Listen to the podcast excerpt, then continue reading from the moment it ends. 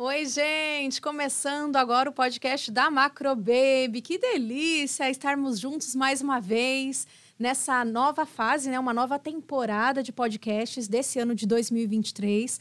Começando agora. E você é o nosso convidado. Você é a nossa convidada. Atenção, mamães, vovós, titias, madrinhas. Vamos juntos nessa conversa, que é um assunto muito importante mesmo. Né? O desfraude ele não só faz parte de uma fase da vida da criança, mas ele pode é, trazer marcas que ficam até para a fase adulta, você sabia? Dependendo de como esse processo é encarado, é feito. É um momento de ansiedade, tanto para as mães, né? Quanto para o bebê, quanto para a criança. Mas é um processo que pode ser um pouco mais leve. E quando a gente tem informação, a coisa fica mais leve mesmo, né?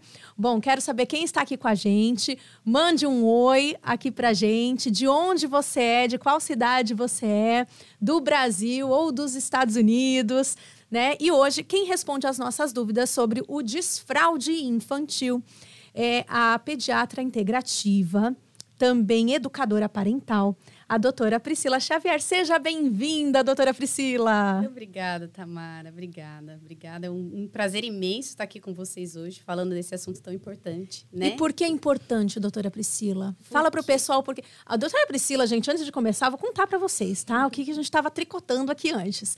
Ela falou assim: se muitos adultos soubessem como é importante, quando a mulher ficasse grávida, ela já ia estudar sobre desfraude. Por quê, doutora Priscila? Com toda a certeza do mundo. Porque o impacto do desfraude, né, ele não é só ali na infância. É, ele vai impactar todo, durante toda a vida, mas ele não impacta só a, o físico, né? Ele tá, influencia também muito o emocional. Então, se a gente acelera muito o processo, porque é uma ansiedade muito grande, né? Muito grande. Então, os pais ficam ansiosos por essa etapa, não só pela ansiedade, pela expectativa deles, mas também muito pela expectativa social. Então, a gente ainda tem uma sociedade que cobra muito o desfraude como se existisse uma idade. Né? Então, um prazo, um né? Prazo, um prazo, né? Tem que ser agora, tá passando do prazo. Sim, e a gente falou é da pressão. boa maternidade, né? Então, é, muitas vezes é, a mãe se sente ótima quando a criança cumpre as metas sociais, né? Ufa, então, conseguiu, mas... conseguiu, tem dois anos e já tá desfraudado, né? Nossa, olha só, tem um aninho já dorme a noite toda, então Sim. são aqueles troféus assim que ela, que ela vai usando, mas a gente tem que se desconectar um pouco desse olhar social e estar tá conectado com a criança, né? Nesse processo. Principalmente porque quando a gente olha para o processo de desfraude, a gente precisa entender ele não sendo só um processo físico, né? Ele não é só o físico. Ele envolve o físico, ele envolve o emocional, ele envolve o cognitivo e ele envolve o amadurecimento neurológico também, que é essa comunicação, né, do cérebro com a bexiga. Então, tudo isso vai acontecendo em fases muito particulares de cada criança. Cada criança é única. Não dá para a gente olhar para uma criança e dizer, tá na hora, é agora e sou eu adulto que sei. E não é porque, Priscila, doutora Priscila, que o, o, o irmão mais velho desfraudou com dois anos, que o mais novo precisa desfraudar até dois anos de idade, não é isso? Exatamente, exatamente. Até porque... dentro de uma casa pode haver essa diferença de, de, de fases, né, no momento do desfraude? Sim, com certeza. E o que acontece é que muitas vezes essa expectativa dos pais em relação ao irmão, né, acaba achando que a criança que está demorando um pouquinho mais ali na visão dos pais, porque na verdade ela está dentro do prazo dela ainda, uhum. é como se aquela criança tivesse com algo errado, né? Então já começa ali a cobrança.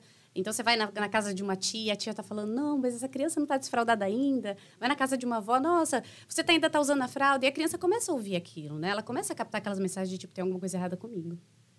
Então, e ela vai guardando isso? Com toda certeza, com toda certeza. Ela não entende, porque a criança ainda não tem o cérebro completamente desenvolvido para ela fazer essa essa filtragem entender, poxa, não, é, aqui meu corpo tem um tempo e eu vou ganhar essa maturidade daqui a pouco e tá tudo bem comigo. Não, ela começa a entender, poxa vida, se o meu irmão conseguiu mais cedo, né? Se na escolinha, de repente, os amiguinhos estão conseguindo também, e as escolas, algumas escolas ainda aplicam aquelas medalhinhas, adesivo para quem desfraude, faz festa do desfraude para quem está desfraudando. Nossa, então para quem não recebeu a medalha ainda, é um sofrimento, doutora Priscila? Cruel. Cruel, Tamara. Porque. E ela começa a se sentir incapaz, mas não é porque ela não consegue, não quer, é porque ela ainda não consegue. Né? Uhum. Não é porque ela uhum. não quer sair da fralda, né? Ela vai conquistar esse marco. E a gente tem o que a gente chama de ritmos biológicos do ser humano. Certo. Que as pessoas desconhecem muito, muito né, sobre isso. Então, o que são os ritmos biológicos? São aqueles que, que, a gente não precisa controlar, que o ser humano ele já nasce pronto para desenvolver. O desfraude entra nisso? Entra nisso. Ah, não acredito. Que é o controle do esfíncter. Então, são quatro ritmos biológicos. O sono. Certo. Né? Ninguém precisa. Se embala o neném, ele já fecha o olhinho e dorme. Né? A alimentação. Uhum. Coloca ali um alimento na frente do bebê, quando ele tem os sinais de prontidão, seis, sete meses, ele pega e já enfia na boca. É verdade. O movimento, ninguém precisa ensinar o bebê a engatinhar. Você olha para ele, de repente. Ele já, já foi, né? E já aprontou, já. e o controle do esfíncter. Controle do esfíncter. Fala um pouquinho mais sobre isso. O controle do esfíncter nada mais é do que essa capacidade da criança de conseguir reter a urina, né? De conseguir reter o xixi e chegar até o vaso sanitário e chegar até um piniquinho, né? Então, a retenção de urina, ela vai dando à medida que a capacidade hídrica, que a gente fala, da bexiga, ela vai aumentando. Uhum. Então, à medida que essa criança vai crescendo, vai desenvolvendo, isso é o físico, né? Que eu falei da maturidade física. Sim, sim. Então, a maturidade física é essa capacidade do esfíncter dele conseguir reter uma certa quantidade de xixi dentro dessa bexiguinha, né? Uhum, Se a gente uhum, imaginar, eu sempre gosto de falar para as mães, imagina, imagina uma bexiga mesmo, né? Um balãozinho assim. Então você tem o esfíncter, que é a musculatura ali embaixo, retém esse xixi e consegue fazer esse processamento de liberar esse xixi. Agora a gente está entrando no cognitivo, exatamente no momento que eu sento. Então é um processo muito complexo para a criança, se você for parar para pensar. Porque ela tem que saber que ela vai chegar lá no banheiro, ela vai abaixar a calça, ela vai sentar e ela vai liberar no momento certo, né? Então eu, sempre falo, gente, tem que observar o momento da criança. Porque se a criança ela tá pronta fisicamente, mas ela não tá pronta emocionalmente, a gente está atrasando a criança, a gente não está ajudando ela. A gente está mostrando para ela que tem algo de errado com ela. E às vezes ela pode estar tá pronta fisicamente, mas não estar pronta então emocionalmente. Emocionalmente. Às vezes ela não está pronta emocionalmente. E, é, e, esse preparo emocional é muito interessante. E né? aí o pai e a mãe têm que ter paciência. Com certeza. Até as duas coisas se alinharem. Com certeza. a paciência, eu falo que é a chave do desfraude. Uhum. Né? Sair do controle, observar e ter paciência. E quando a gente fala da, do ponto de vista emocional da criança estar tá preparado, inclui também o quanto é importante para a criança, o quanto a criança muitas vezes ela consegue ter essa troca de olhar, esse momento especial com os pais na hora do na hora que está fazendo a troca de fralda. Então esse abandono desse olhar para a criança é muito difícil, porque às vezes os, os adultos eles estão, né? A gente vive num mundo tão corrido hoje e o momento que para para estar tá com aquela criança para tocar, para olhar, de repente para fazer uma brincadeira, é ali no momento que você está trocando a fralda. Uhum. Então, para a criança sair da fralda é como se eu vou perder tudo isso aqui. Então, ela, ela precisa ganhar essa certeza emocional de que esse adulto tá ali. Ele vai estar tá presente em outros momentos. Nossa, quanta coisa, doutora Priscila. Gente, vocês estão vendo isso? Bom, uh, você que está em casa acompanhando, né, ou pelo celular, ou pelo computador, gente, mande as suas perguntas. Você que é mãe, que é vó, que é tia, todos nós. É, é um processo da família, né? Não é só da mãe sozinha, não. A gente sabe que né, as fases de evolução, de desenvolvimento, na verdade, da criança, elas passam pela família toda. Né? Então, acompanhe com a gente aqui as no essa nossa conversa, mas participe também. Então, ou pelo Instagram, ou pelo YouTube, mande as suas perguntas aqui pra gente que nós vamos aos pouquinhos respondendo. Uma pergunta que chegou bastante pra gente, do pessoal de casa, doutora Priscila, e acho que a gente já começou a dar uma pincelada nisso, é quanto quando é o momento do desfraude. Percebi pela sua fala que existe um amadurecimento da criança, mas existe uma idade que esse amadurecimento físico, emocional, ele começa mais ou menos assim? Que a, os pais precisam ficar mais atentos? Como é que funciona isso? Não existe, Tamara. Eu não gosto nem de colocar a é. idade, é. justamente porque se a gente coloca uma idade aqui, a expectativa do pai aumenta. Então, hum. né, como aumenta a expectativa, igual a relação muitos falam, né? Pulou com os dois pés, está chegando perto da, da, da, fase do desfraude. A criança começa a pular com os dois pés, os pais começam a ficar desesperados, tipo, nossa, vai começar o desfraude agora. É Ou momento... começa a subir, tipo, quatro degraus sem colocar a mão no corrimão. Não, não quer dizer nada. Quer dizer que pode ser que fisicamente essa criança esteja preparada, mas todos Ou está outros... se preparando aos poucos também, né? Exatamente. Mas aí o emocional, o cognitivo ainda não está. Então a gente precisa observar. Eu gosto sempre de falar para os pais que a gente tem as etapas que a gente pode ir observando. Alguns né? sinais, assim? Sim. Então, a, a, primeira, a primeira etapa, ela é indiferente. A criança, né, é o bebezinho. Então, ele não sabe quando ele fez cocô, quando ele fez xixi. Ele está uhum. indiferente, né? E às vezes até com as crianças maiores, de um ano e tal, fica indiferente aquilo. Ah, com dois anos, a criança. eh, Com dois anos, ó, perdão, segunda etapa. A segunda etapa, a criança já começa a avisar é, depois que fez. Ela, ela sabe, né, que tem cocô Incomoda? e xixi ali. E começa a incomodar, Hum. tá? Então, essa é a segunda etapa. A terceira etapa, essa criança começa a avisar quando tá fazendo. Então, é a etapa número três. A etapa número quatro, olha como é um processo, né? Olha como, Olha olha só. como demora, É- é né? Não é processo, rápido gente. e simples só tirar a fralda. Processo, gente, exatamente. Não é só tirar a fralda. fralda. Nossa, não é. Não é assim, né? Instantâneo. O número quatro, essa criança, ela já consegue segurar, mas ela não consegue ainda chegar até o vaso. Então, ela não consegue chegar até o lugar e fazer a liberação no, ex- no exato momento que precisa ser feito. E etapa número cinco... É essa quando criança- escapa, né? Muitas vezes. Isso. Que você percebe que a criança já consegue segurar, mas ela tá indo e aí escapa. Aí escapa. E a etapa número 5, essa criança já consegue ir, abaixar a calça, abaixar ali a fralda, que o ideal seria ela estar de fralda ainda, sentar e fazer xixi, liberar o esfíncter. Quando a fralda começa a ser usada como calcinha ou cueca, a gente pode sugerir para a criança ficar de cueca ou de calcinha e não precisar mais da fralda. Dizendo sempre para ela, se acontecer um escape, se você quiser voltar para a fralda, porque se começa a acontecer muitos escapes, Uhum. é sinal que tirou antes. E pode acontecer da criança recusar a fralda. E não necessariamente ela está pronta ainda. Pode acontecer dela recusar a fralda porque na escola, né, todo mundo aplaudiu o amiguinho que desfraldou. Porque tá todo mundo pressionando ou porque o irmão não usa e ela também não quer usar mais. Mas não necessariamente essa criança está pronta ainda. Então pode ser que ela não queira mais usar fralda e aí é importante a gente mostrar para ela. Eu gosto de trazer muito isso para as mães, para as famílias que eu atendo, é, do quanto a gente precisa normalizar o uso da fralda, né? As mulheres usam fraldas, né? Mensalmente. Mensalmente, né? né? As pessoas... Tem muitos adultos que precisam, às vezes, usar fralda quando passa por alguma situação. Enfim, né? Então, a gente precisa mostrar para essa criança que é natural o uso dessa fralda. Que no tempo dela, a fralda vai deixar de, de, de existir ali. Mas que existe um tempo e que cada ser humano Tem o seu. tem o seu e é único. A gente Uhum. não pode colocar todos dentro de uma caixinha, né, coletivamente no lugar e dizer esse é o momento de tirar a sua fralda. E agora eu vou tirar aqui, vou remover sua fralda, porque eu como adulto sei mais do seu corpo do que você. Olha, olha a informação, a mensagem que está passando para essa criança. Desconexão, né? Ela começa a entender que o outro tem mais Uhum. Sabe razão mais e tem mais razão. sobre o próprio corpinho dela e ela começa a se desconectar dessas linguagens corporais. E, isso acontece todas as vezes que a gente a gente ah, acaba interferindo em todos esses ritmos biológicos, né? Se a gente interfere, por exemplo, na alimentação, mais uma colherada e a criança já tá lá, mas eu tô cheia. Uhum. Você tá lá, só mais um, come só mais uma colherada, come tudo para a mamãe ficar feliz. Você está dizendo para a criança que você entende mais da saciedade que ela mesma.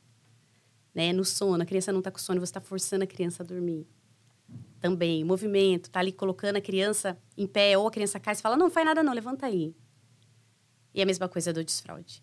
Você está dizendo para a criança que você, um adulto, entende mais do processo que ela, e se tiver dando errado, é porque tem alguma coisa de errado com ela, e não com o adulto que acabou adiantando esse processo. Então, a gente precisa olhar para isso.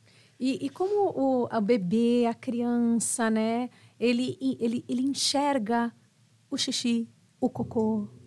Explica um pouquinho pra gente, a- a- mais ou menos, como funciona na cabeça dele, assim. É, o cocô, o cocô para criança pequena, né, quando ela começa a se dar conta desse processo, da produção dela, né, ali por volta dos dois anos mais ou menos, é uma obra de arte, né?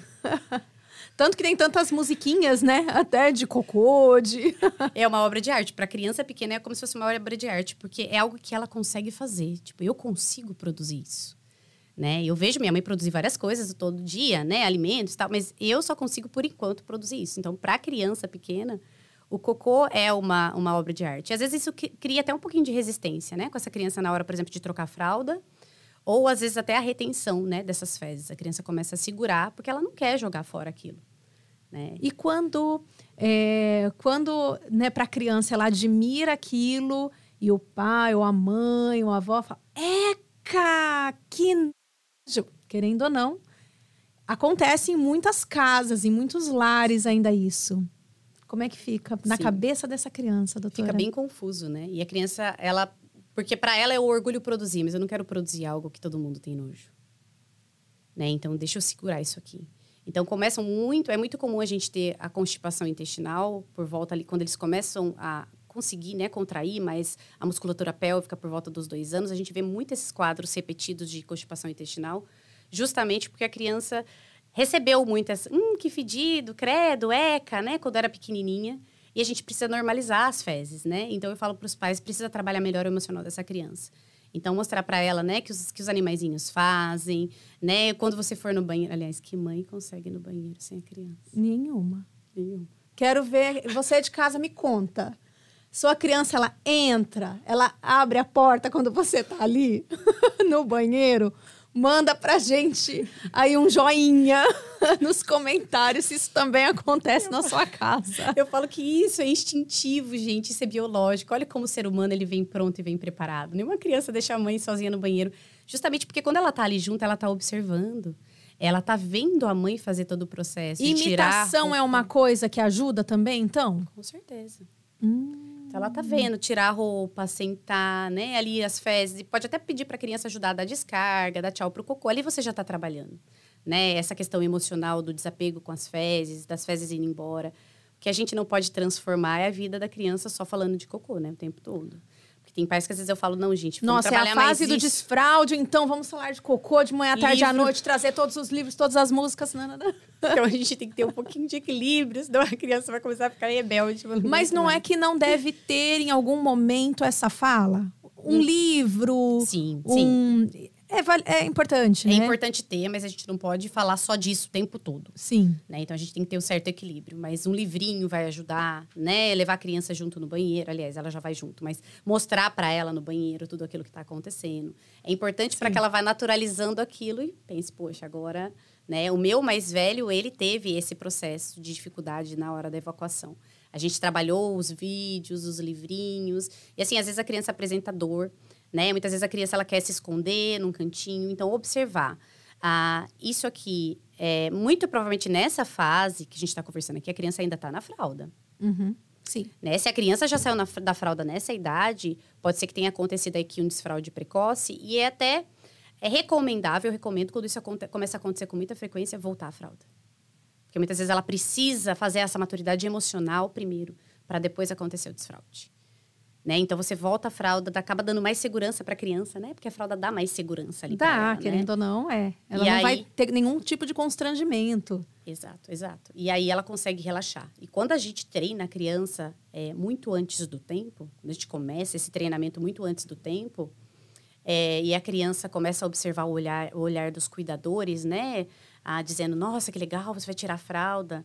Essa criança pode ser que ela não esteja preparada, mas ela, mas ela começa ela começa a abrir mão de ferramentas uhum. para poder conseguir ter o olhar de amor e de aprovação daqueles pais. Sim. Porque para a criança se sentir rejeitada no meio que ela vive é muito difícil, né? Uhum. Então ela começa a olhar para aqueles cuidadores, buscando esse olhar de aprovação. A criança vem para o mundo para se sentir pertencente àquele meio. Se eu não tenho meus cuidadores que me amam, eu estou em ameaça no, no mundo, né?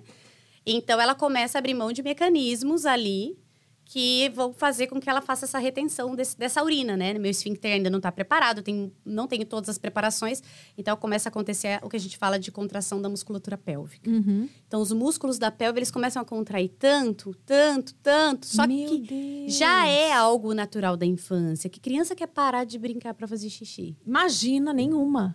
Nenhuma.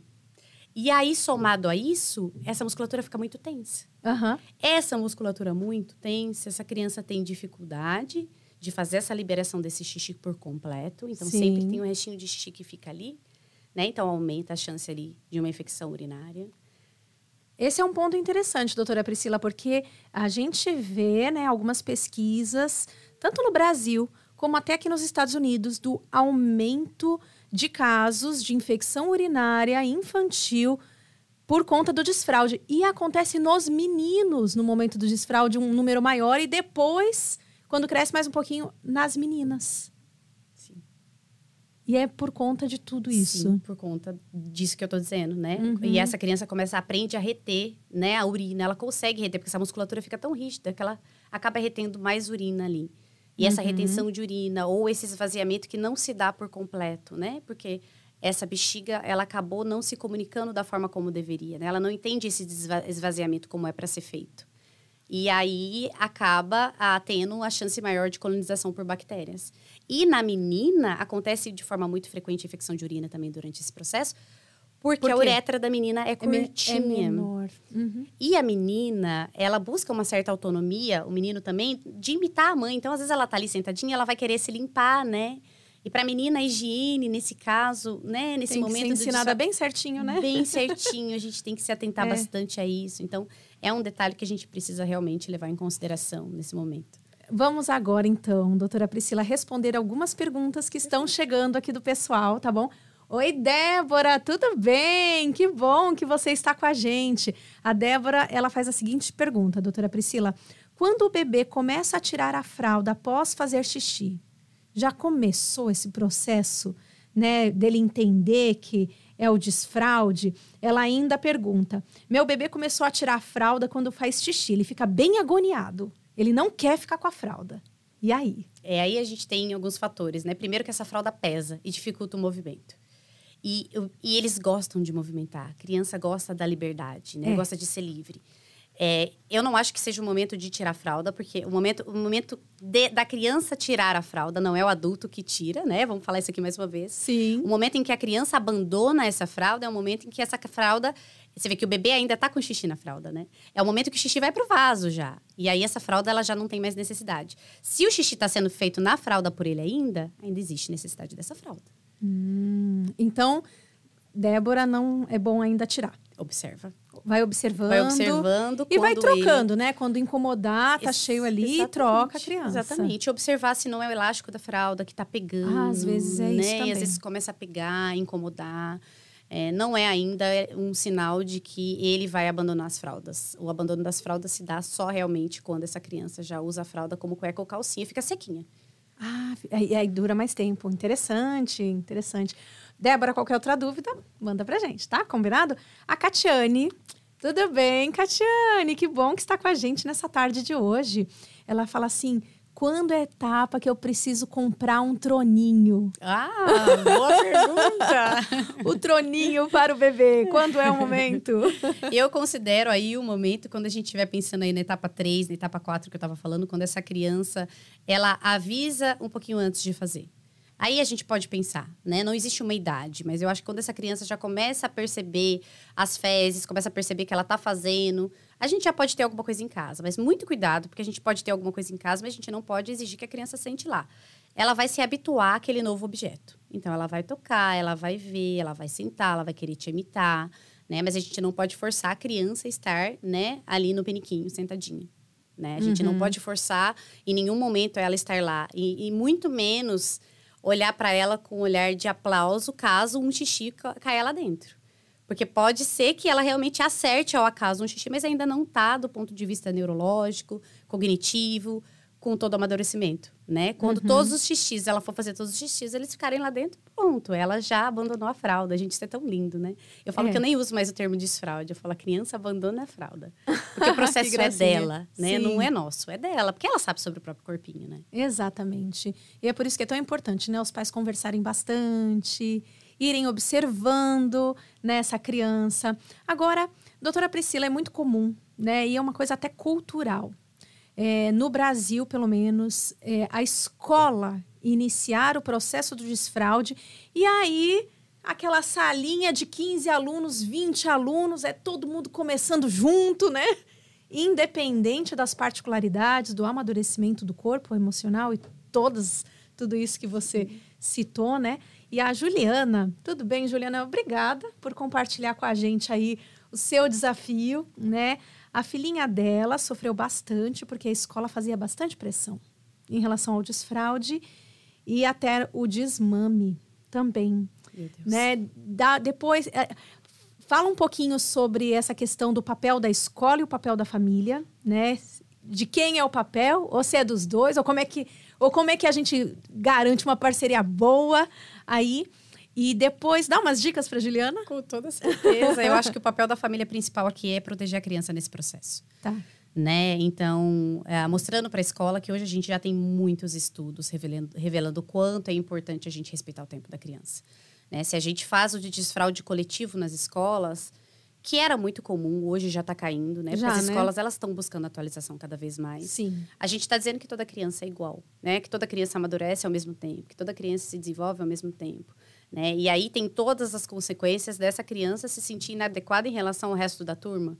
Porque pode ser que os amiguinhos já, já, é, eles já tenham conquistado as maturidades, mas essa criança falta ainda a emocional, ou falta ainda a maturidade física, ou falta ainda a cognitiva. Então, se na tabela ali tem a estrelinha de todo mundo, menos a minha, a dor é grande. E aí a autoestima tá Lá embaixo. péssima, né? Você Uhum. acaba com a autoestima da criança, né? E aí que começa o problema com a autoestima, realmente, né?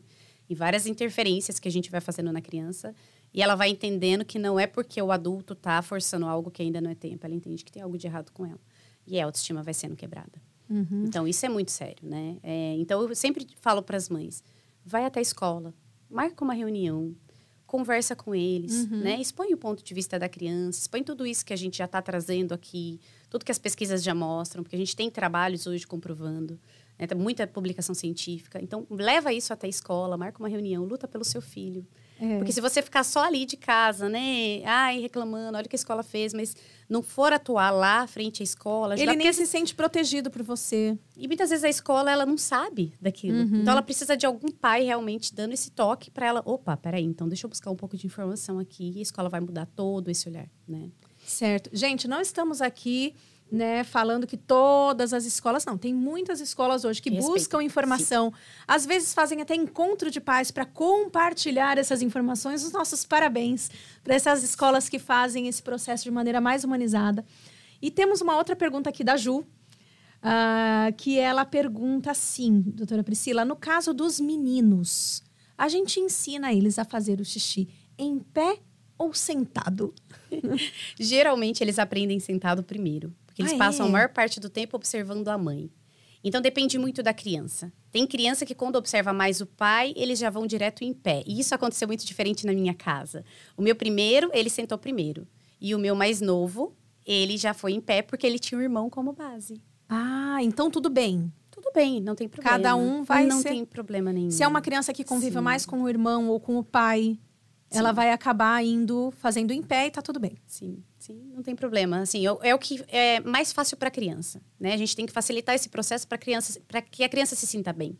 À medida que ele vai se desenvolvendo e que ele vai percebendo que ele tem a capacidade, aliás, ótima, né, de fazer em pé, de não precisar sentar, ele vai fazer, né? Então tá tudo bem. Ai, muito bom, doutora Priscila. Bom, gente, vocês que têm dúvidas ainda sobre esse processo, tá? Do desfraude, do abandono da fralda, mandem suas perguntas aqui pra gente. Estamos respondendo nessa tarde de hoje, aqui do nosso podcast da Macro Baby.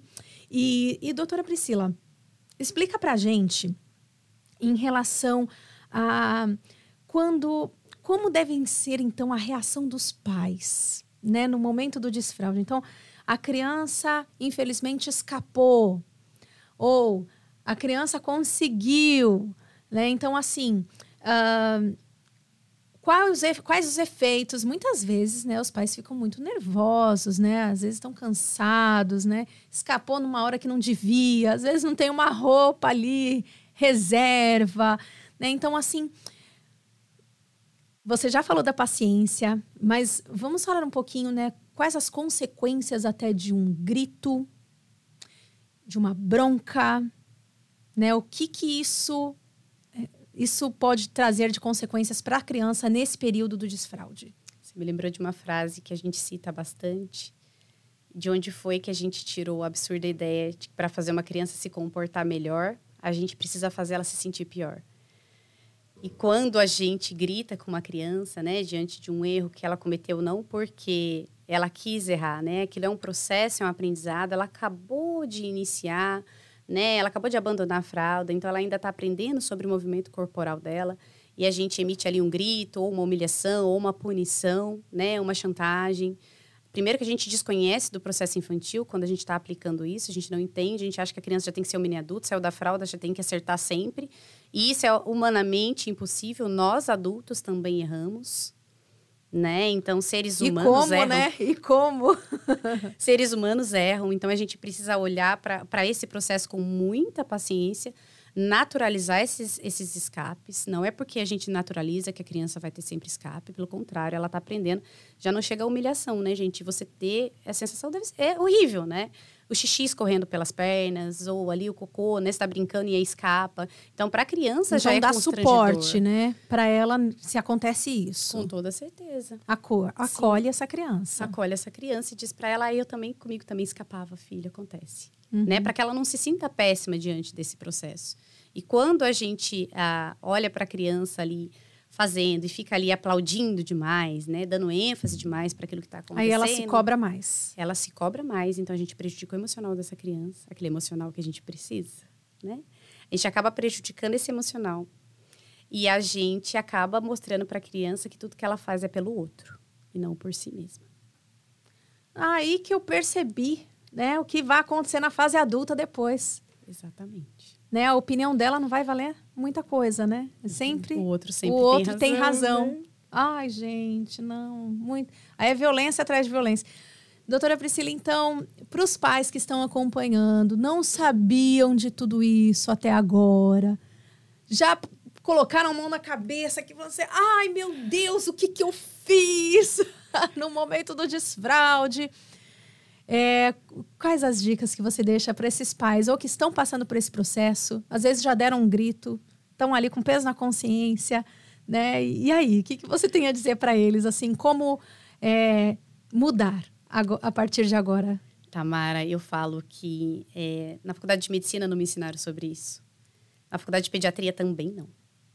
Né? Então, é, muita coisa do que eu trago aqui hoje é porque das atualizações que eu fiz, dos cursos que eu fiz, dos, dos estudos que, né, que vêm sendo que publicados, buscou, que eu né? busquei informação.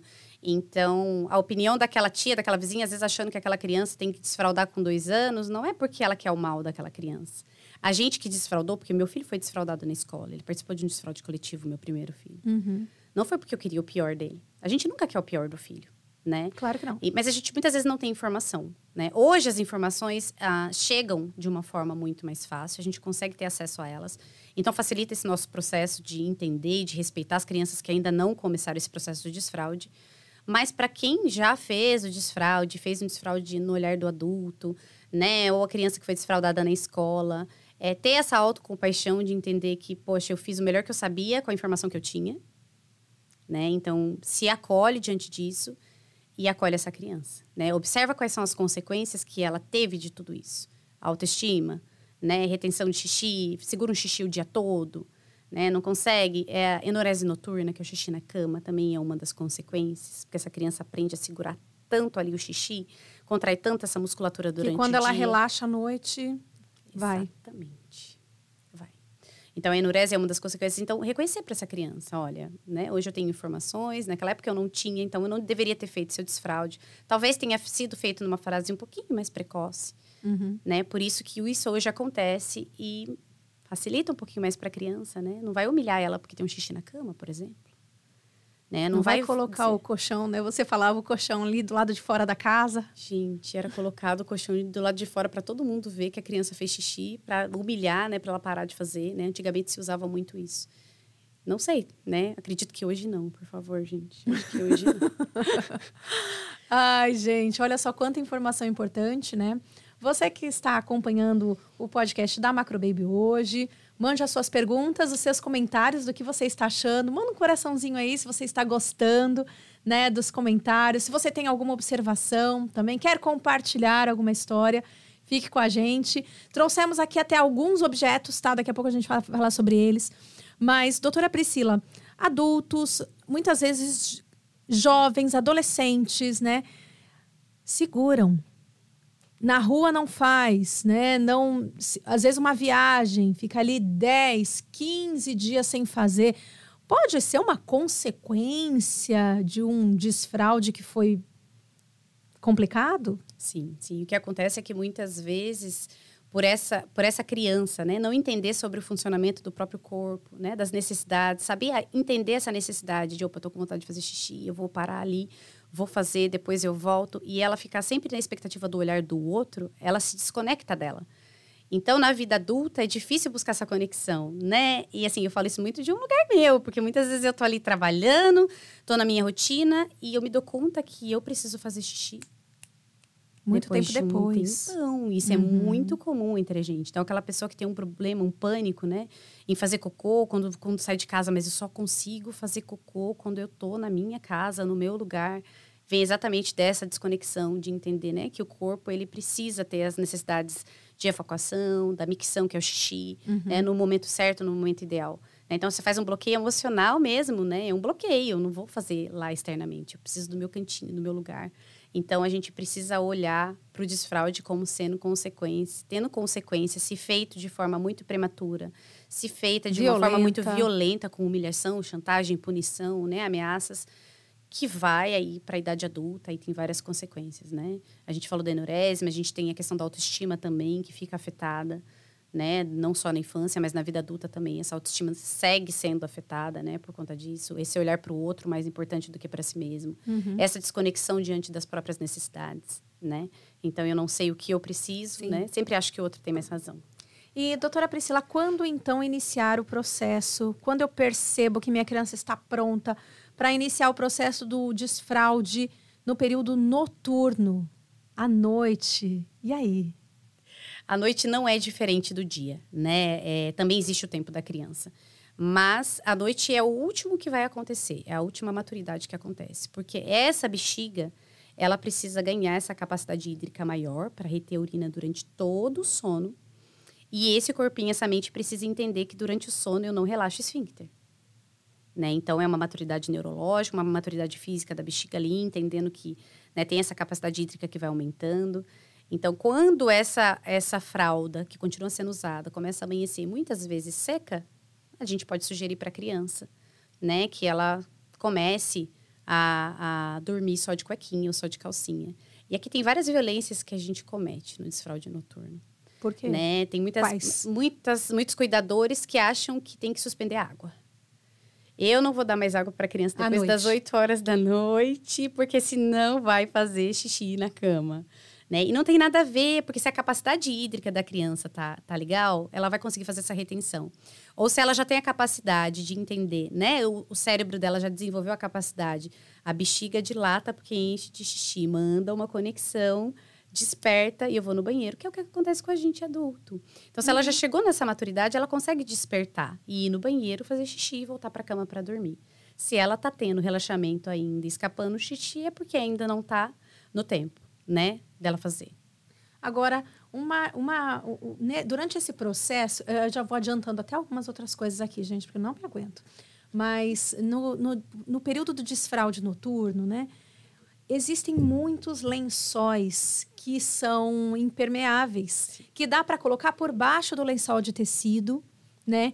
E, e não vai manchar esse colchão, não vai constranger essa criança, não vai precisar colocar o colchão em lugar nenhum para secar, né? Então, assim, é, é, uma, é uma boa é um bom recurso também, né, doutora Priscila, a gente usar alguns recursos para ajudarem durante esse processo? Sim, sim, com certeza, com certeza. Alivia para os pais essa carga, né, de ter sempre ali algo molhado, o colchão molhado uhum. é um estresse para os pais. Sim. Né, então, e, e alivia para a criança também, porque à medida que vai absorvendo ali, a criança não fica tão molhada. Uhum. Né? E assim, por mais que essa criança já tenha é, abandonado as fraldas 100%, tanto dia quanto noite, os escapes, eles são naturais, eles vão acontecer, né? Durante o dia e durante a noite, pode ser que eles ainda aconteçam. Eu só levanto uma bandeirinha aqui e falo para os cuidadores, ó, alerta se esse escape noturno e se o escape diurno está muito frequente, o desfraude foi feito na época errada. Então a gente precisa retornar essa fralda, precisa ter paciência com o processo, precisa dar um passo para trás para dar 10 milhões para frente, no caso do desfraude. Uhum. E, e, isso, às vezes, a criança durante o dia pode já até estar funcionando, ela conseguindo, e à noite ainda não? Pode acontecer? Pode. Tá. Pode. Então, pode acontecer. É, é, então, tudo bem, né? Você fala assim: olha, só para dormir, a fraldinha por enquanto. ou ir tirando aos poucos, já tendo. Esse lençol que eu disse, tá, gente? A gente tem na Macrobaby, tem várias marcas, tá? Se precisar, a gente passa para vocês.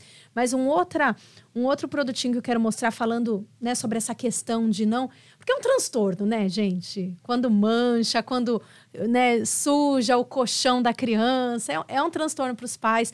Às vezes o pai, a mãe não consegue disfarçar a cara de insatisfação, né? Não, não consegue. A criança ela vai perceber. Né? Não adianta falar enquanto ele está assistindo televisão. Ele vai ouvir, a criança vai ouvir, gente. Eles pegam tudo. Então, assim, todos os recursos que podem ajudar você durante esse processo, a gente, a, gente indica. A gente vai conversar então agora, doutora Priscila, sobre o que a gente precisa durante esse processo de desfraude. Eu vou começar aqui, já que a gente falou do lençol impermeável, eu não trouxe nenhum exemplo para vocês aqui, tá, gente? Mas dá para ver pelo nosso site. Mas eu trouxe esse daqui porque muita gente não conhece. Essa daqui, gente, é uma capa protetora para o car seat, tá? Então, não só quando a criança está durante o desfraude, mas às vezes até vaza da fralda, tá? Então, pode ver que tem um buraquinho aqui que é para o cinto passar. Ele é bem forrado, tá? Ele tem de três. E, e, ele vem ainda com um alcochoado dentro, assim, porque é para ficar bem fofinho para criança, tá?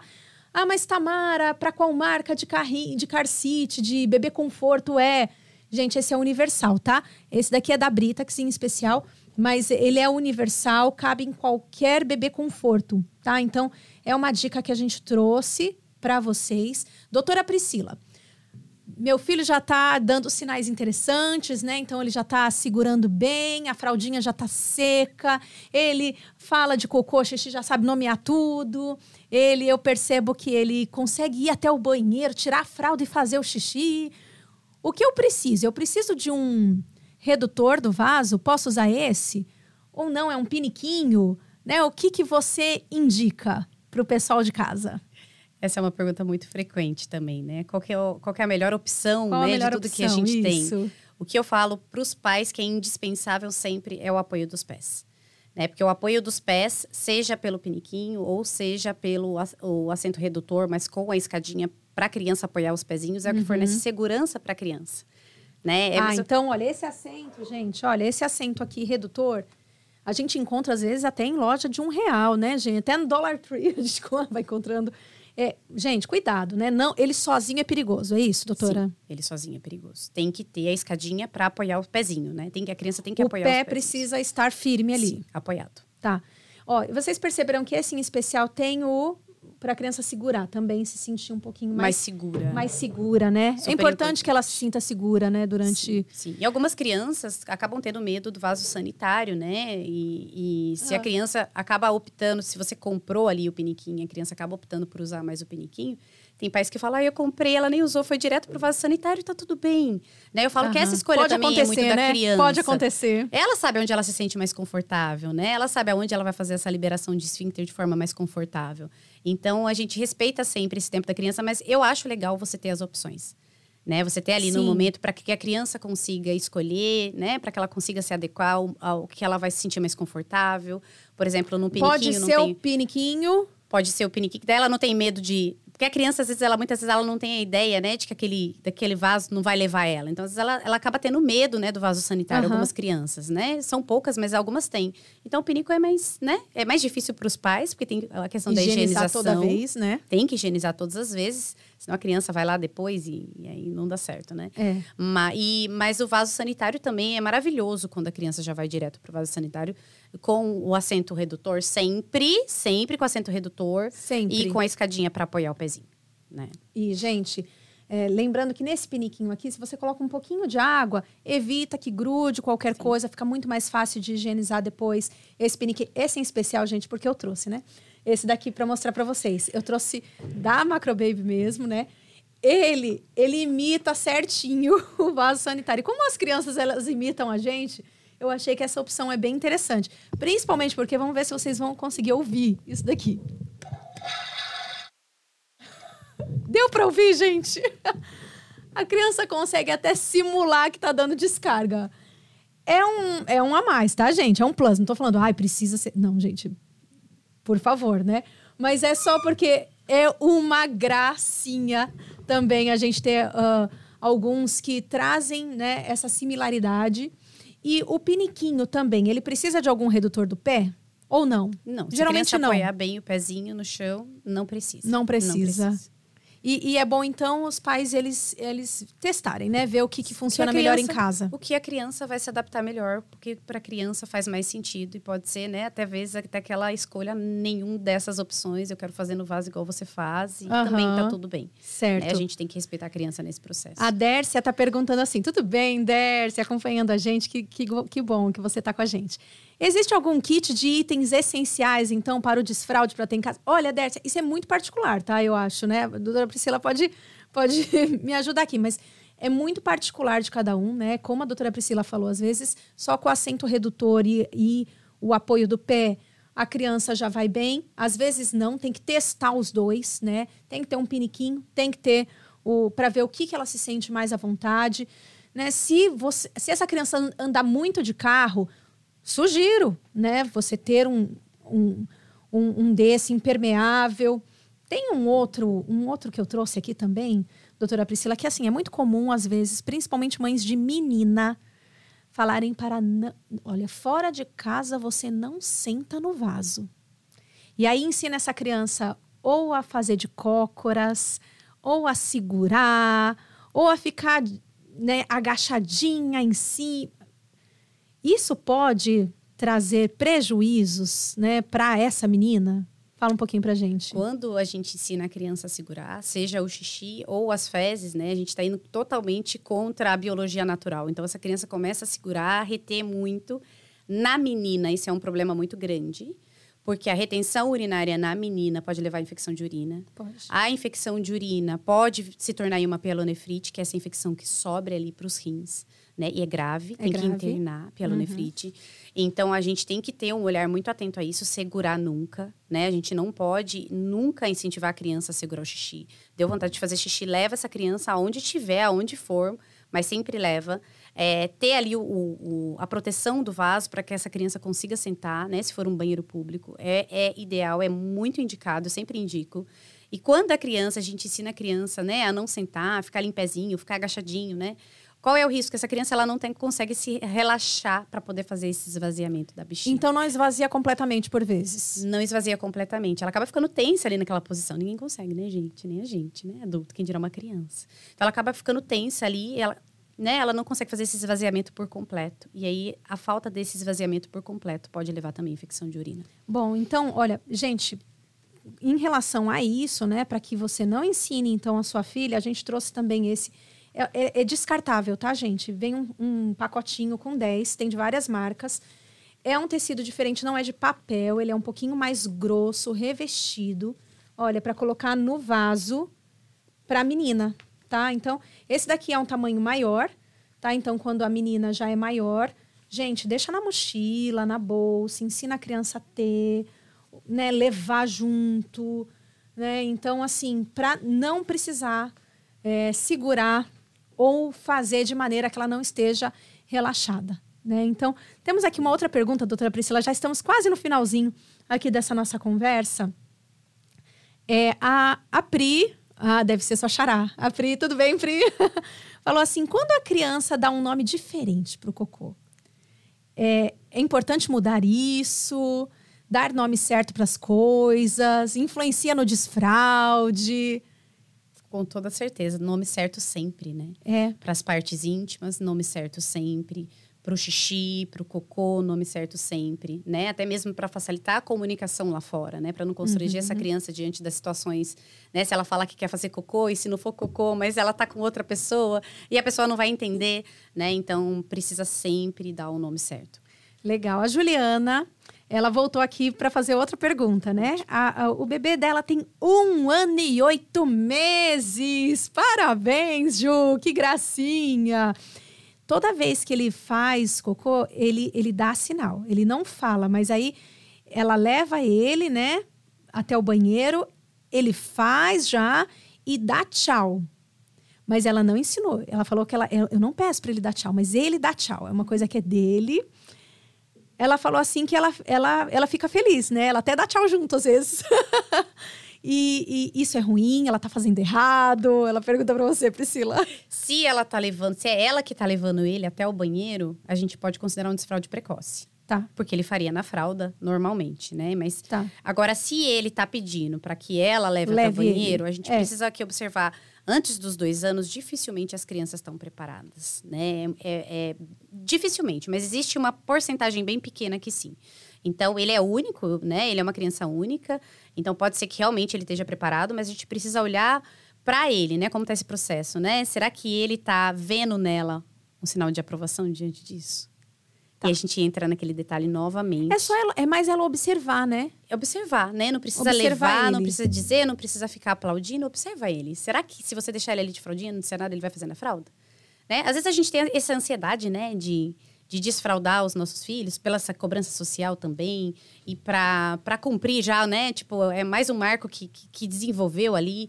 Mas quando a gente acelera demais esse processo, é, para a criança não é legal e a chance de acidente é muito maior, uhum. né? E a gente acaba, deixando o adulto mais estressado também, porque, poxa, achei que estava pronto, mas está aqui tendo tanto de escape, né? A criança se sente mal porque está tendo muito escape, aí volta a fralda, então vamos deixar mais leve. Com calma, né? Vamos sair do controle né? A gente e respeitar o processo, né? Às vezes a gente quer apressar Sim. alguns processos, né? Não, e, e vamos do controle, né? Deixa a criança te guiar. Olha que lindo, né? Porque a criança confia, confia no teu filho. Ele vai te levar, ele vai se guiar nesse processo. Ele vai através da observação do que ele está vivenciando, dele ver você indo no banheiro. Né? Pode ser que ele esteja imitando ela no processo também. Não seja nenhum Sim. momento, mas ele está né, fazendo uma imitação. Sim. Então observa. E, e doutora Priscila, uma criança autista. Tem uma diferença nessa criança, nessa questão do desfraude para uma criança que não é autista? Sim, com a criança autista pode demorar um pouquinho mais o processo. Uhum, e tudo né? bem. E tá tudo é, bem. E tá tudo né? bem. E tá tudo bem. Até mesmo porque a gente tá falando, a gente não tá falando aqui de um tempo, né? A gente tá falando o tempo todo que existe o tempo da criança e existe o tempo da criança autista também. Ah, o processo ele precisa ser um pouquinho mais detalhado, mais desenhado, mais explicado, para que ela consiga seguir o passo a passo quando ela já estiver pronta. E também a gente precisa tomar um pouquinho de cuidado com a questão da sensibilidade da criança autista, né? Porque ela tem uma hipersensibilidade. Então, muitas vezes, as mães de crianças autistas, elas têm uma dificuldade no processo, a criança não quer sentar no vaso. E não quer sentar no vaso, ou porque o barulho do vaso assusta muito, uhum. né? Ou porque é muito gelado, é muito frio, então ela tem uma sensibilidade àquela temperatura ali. Então, a gente precisa conhecer o nosso filho, né? Entender qual é o problema aqui para ele. Será que é o barulho? Né? Será que é aqui? Será que eu posso colocar, né, um assento mais gostosinho que ele possa sentar e vai se adaptar bem? Ou será que não está na hora dele ainda? Será que eu tenho que observar mais um pouquinho? Né? Levar ele mais comigo até o banheiro, ele vai observando as etapas, a gente faz desenho ali explicando as etapas, Sim. mas que isso não seja muito cedo, né? Para nenhuma criança, essas etapas devem ser explicadas muito cedo. Tipo, observa o processo da criança sempre, observe que etapa ela, ela tá ficando daquelas que eu falei, né? Se uhum. ela já tá avisando depois que fez xixi, ou se ela tá avisando antes de fazer, ou se ela já tá conseguindo quase chegar no vaso. E vai deixando que a criança conduza. E não é diferente da criança autista. Ela vai conduzir, ela tem essa capacidade de conduzir. A gente precisa confiar nela também. Só que precisa de mais paciência, mais tranquilidade nesse processo. Doutora Priscila, para quem chegou né, na metade da nossa conversa, não pegou o comecinho, perdeu, quais são os, os, os são quatro sinais? São cinco. Os cinco sinais, né, que a criança já está pronta para o desfraude. Retoma para gente, só para o pessoal já pegar, correr ali, pegou a caneta ou tá anotando no celular. A criança passa por cinco etapas. Vamos lá. Né, para o desfraude. Então, a primeira etapa, ela é indiferente, ela não sabe se fez cocô ou se fez xixi, então ela tá correndo com cocô e xixi ali na fralda e tá tudo bem para ela. A segunda etapa, ela já começa a avisar depois que fez, então ela sabe, né? A gente até recebeu algumas dúvidas sobre isso. Ela já sabe que tem, às vezes ela até se incomoda com aquele cocô ali. Na terceira etapa, ela sabe que ela tá fazendo, então ela avisa que ela tá Sim. tá fazendo né? Cocô, xixi, ela até agacha no cantinho, né? Na quarta etapa, ela já consegue segurar, então ela segura um pouquinho desse xixi. O xixi é sempre primeiro, né? O desfraude do xixi é sempre primeiro. E aí ela consegue segurar esse xixi, ela vai até quase consegue chegar até o banheiro mais escapantes. Sim. Ela ainda não consegue ter o cognitivo preparado para liberar esse esfíncter no momento exato. E a quinta etapa, é a etapa em que ela consegue ir até o banheiro de fralda, baixa a fraldinha, baixa a calça, senta lá no piniquinho ou senta lá no vaso e consegue relaxar, libera o esfíncter e faz. Aí esse é o momento, a criança está pronta, né, para abandonar as fraldas. Bom, gente, olha, quem conseguiu aí anotar, manda o seu joinha aí nos comentários. Deu para pegar aí os cinco sinais. Então, começou a perceber o primeiro, o segundo, ela já começou, né? Já começou esse processo de tirar a fralda. Né? E quando chegar no último, pronto, você já sabe que é o momento de Sim. tirar a fralda. Não ficou mais leve? Fala a verdade para você que está em casa aí. Não ficou mais leve agora. Doutora Priscila, nosso tempo chegou ao fim. Ai, Queria que agradecer pena. muito a sua presença aqui no podcast da Macrobaby. Pessoal que ainda tem dúvidas sobre o assunto, pode mandar nos comentários e até outras sugestões de novos temas. Tá bom, gente? Doutora Priscila, um último recado para as mamães tão dedicadas que estão acompanhando o podcast hoje da Macro Baby, para as famílias que estão com a gente aqui hoje. Ai, meu último recado, quero dizer que eu fico disponível também, né, uhum. na minha página, nos meus atendimentos, na minha mentoria. Caso queiram tirar dúvidas comigo, eu estou ali disponível. É um processo que eu gosto muito de acompanhar, porque a gente sabe a consequência e o impacto. A gente não conseguiu falar aqui de todas as consequências e de todos os impactos que tem no caso de um desfraude precoce, mas se vocês quiserem mais informação, eu tô ali, né? Uhum. Podem me procurar, eu vou ficar ali com vocês também. É, e dizer para esses pais, para essas mães, né, para esses cuidadores, para essas avós, né, porque as avós também são muito importantes nesse processo. Ai, e, muitas estão ali participando ativamente, né, das fases. Maravilhoso, maravilhoso que confie mais na criança, que confie mais no ser humano, né, na capacidade uhum. do ser humano, nos ritmos biológicos. Por mais que seja o bebezinho da família, tão Sim. pequenininho, tão lindinho. Confia. saia do controle, saia do controle desse processo, né? A infância é linda, a infância é bela. A gente pode dar mais leveza para nossa maternidade e para a vida dos nossos filhos, para que eles não se sintam tão cobrados, né? Diante dos, das etapas que eles vão conquistando na vida. É verdade. Doutora Priscila, mais uma vez, muito obrigada por estar aqui com a gente, né? Tirando tantas dúvidas aqui nossas sobre essa questão do desfraude. Obrigada. Obrigada, obrigada mesmo. Tamara, eu que agradeço. Gente, para vocês que querem conhecer né, opções de piniquinho, né, não só esse, mas temos outros modelos, tem uns até mais divertidos. Pode entrar no nosso site macrobaby.com ou os redutores. Tem escadinha também? Tem. Eu só não trouxe aí porque a escadinha fica meio grande aqui, aqui no podcast, tá? Mas olha, tem também a escadinha, tá? Tem de várias marcas diferentes, porque você precisa ver o que é ideal para você, para o seu filho, para sua casa né? Não é porque eu usei tal marca que para você vai ser bom, tá? Então, avalie, pesquise. Na, no nosso site tem todo o detalhamento, todas as características, tá? Tudo bem explicadinho e a gente tem o nosso atendimento pelo WhatsApp, caso você tenha também alguma dúvida, tá? Todos esses produtos que eu trouxe, temos outros ainda de desfraude. Tem também até alguns para viagem que ajudam bastante as mães às vezes que não pode parar o carro. Tem tem bastante coisa, né? Na, na Macrobaby, você sabe, né? Se envia para o Brasil, envia, gente, calma, a gente manda para o Brasil também, tá? Fica tranquilo. Temos um, uma parceria com a Chip Prudential que faz todo esse serviço tá, de envio também. Então, qualquer dúvida sobre produtos, né, durante essa, esse processo, macrobaby.com ou fale com a gente aqui pelo Instagram também, pelo YouTube, que a gente também vai conversando. E sugestões de novos temas aqui para o nosso podcast. Iniciamos essa nova temporada aqui muito bem. Mande para a gente, porque teremos mais conversas aqui nesse espaço. Combinado? Muito obrigada pela sua companhia aqui com a gente e até a próxima. Tchau, tchau.